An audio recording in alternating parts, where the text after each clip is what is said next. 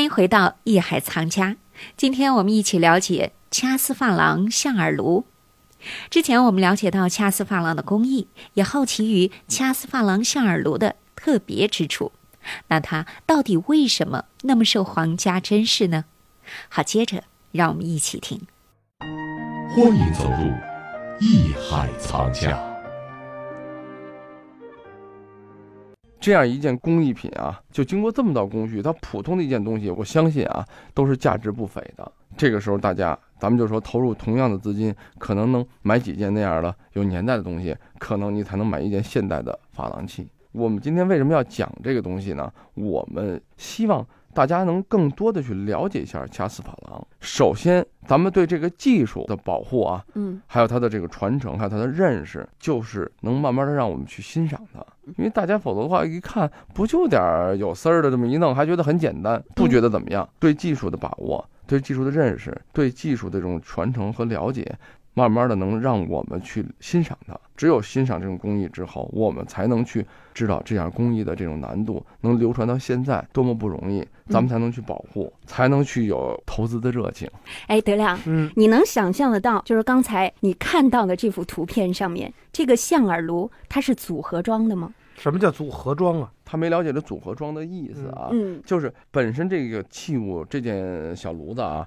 就是很简单的一个炉子，德亮，刚才我让你看过这图片啊，呃，一个素的炉子，但是呢，我的口、我的耳、我的底儿都重新配上了金底儿。但是那象耳炉它这个应该是有伤吧，然后才配的新的吧？它不应该是本身就是一个素炉子，完了有意的再给它弄出俩耳朵来？不一定啊，德亮说的有道理啊，嗯，因为这是古玩行里面的规矩，这儿一伤我就给它嵌上东西，镶上东西，马上挡住。在宫里头很少这样，为什么？因为这件东西伤不伤？如果伤了，我就可以不用了。他之所以为什么要用，是因为他觉得元代的这件珐琅很漂亮，非常精美。咱们得放在什么大的历史环境上去思考，那是皇帝用的东西。嗯啊，他是因为这个东西漂亮美。像我这种有一点点收藏知识的，我都觉着，哎，那可能是真的吧，还不错吧？拿手一摸也挺平滑的。手头也挺好的，那就说明他还是有一定的水平的。实际上，这个我我觉得这就是广大听众的一个弊端啊。刚才德亮说一句，哎，我觉得手头不错。他手头不错的感觉就是我掂着不错，但是你没掂过真的，可能真的放在德亮手里，哎呦，这不能，这是假的，为什么这太沉了？你得说你掂没掂过真东西，嗯，你看到没看到过真东西？真的跟假的你比对过没有？咱们才能说这个东西怎么样。不管是在博物馆亲自看，不管是在图录上看，还是在网上等等，咱们有条件看最好最清楚的图片，甚至看实物。嗯，大家对颜色的把握，哎，舒不舒服，造型漂不漂亮，记在脑子里头。咱们再去看现在的一些能看到的珐琅器，比对一下，脑子里拿它的造型去比，拿它的图案的设色，因为工艺上可能大家都是这个工艺，那对于这件器物也一样，对于掐丝珐琅也一样，就是每件器物它做的，它仿的就是仿的。它推陈出新能不能推得更好、更漂亮？这里面什么？首先对技术人员的设计，他的美术功底有多深，颜色功底有多深，技术水平有多高，他的这个认真程度，还有包括他烧制的这个火候掌握等等各系列的要求，缺一不可。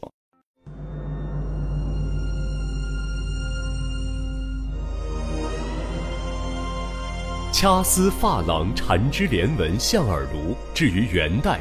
通高十三点九厘米，口径十六厘米，足径十三点五厘米，为清宫旧藏，目前收藏于北京故宫博物院。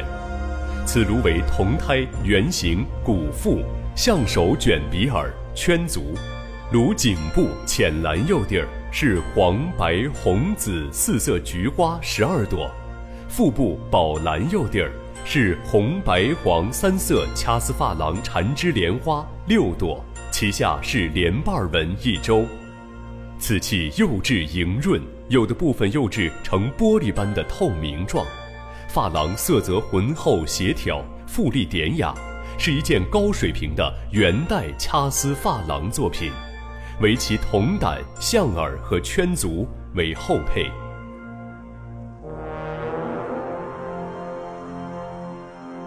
因为它是由元代的一个宫廷御用品改装而来的。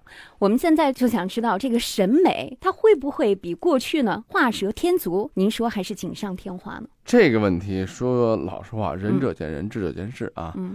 我我们不能把咱们个人的审美一定要强加到那个时候，但是有一点，我希望大家去看一下这件炉子。如果我们现在节目里面没说这个东西是添上去的，大家看了感觉舒不舒服？如果觉得这个炉子很美很舒服，那说明至少现在做的工艺，当时皇帝去加的时候，并没有破坏这件东西的审美。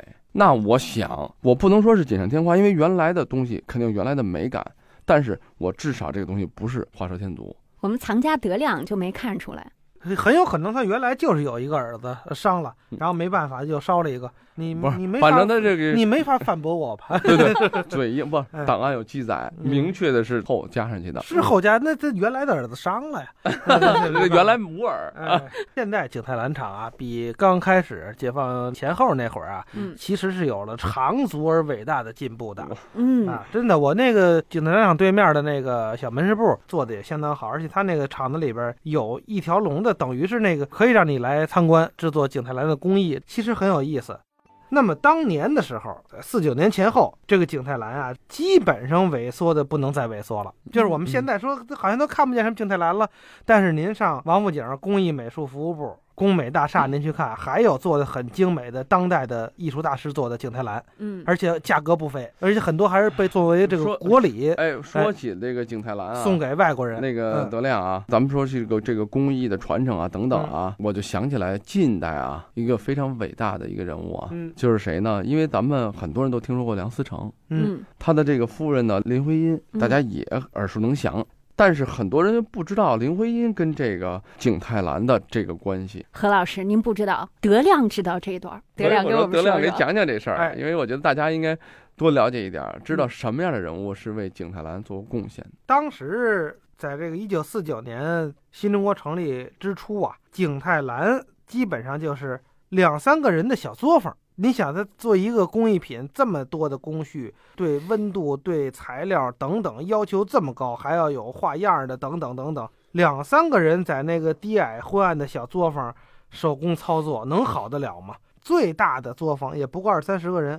所以呢，当时啊，这个景泰蓝也是一个收藏的冷门。呃，梁思成、林徽因呢，他们除了是文化大师，同时呢，他也是对这个传统的这些东西啊，非常学者，呃，非常有感情。艺术家，实际上是。所以他们经常呢逛海王村。嗯，海王村哪儿就是现在琉璃厂？过去以前呀，琉璃厂就是旧货摊儿嘛，古玩摊儿、旧货市场。所以现在很多那个传统的那些个故事，怎么打了眼了，怎么收着，都是海王村那儿发生的，哎，都是在那儿东西琉璃厂那些老字号发生的。结果梁思成、林徽因呢，有一天在那个古玩摊上去转，哎，就发现了一个景泰蓝花瓶，这个还真是不错，但也不是说什么太老的东西啊，也就是当时的民国的东西。这个摊主就觉着说：“您二位喜欢这个，哎呀，那真是货卖于十家啊！你们可是知音，这东西太好了，这是正宗老天利的景泰蓝。”也就那时候本身玩景泰蓝的人确实不多，哎，老天利这是他们呀，说白了，一看确实那时候也很少了。嗯。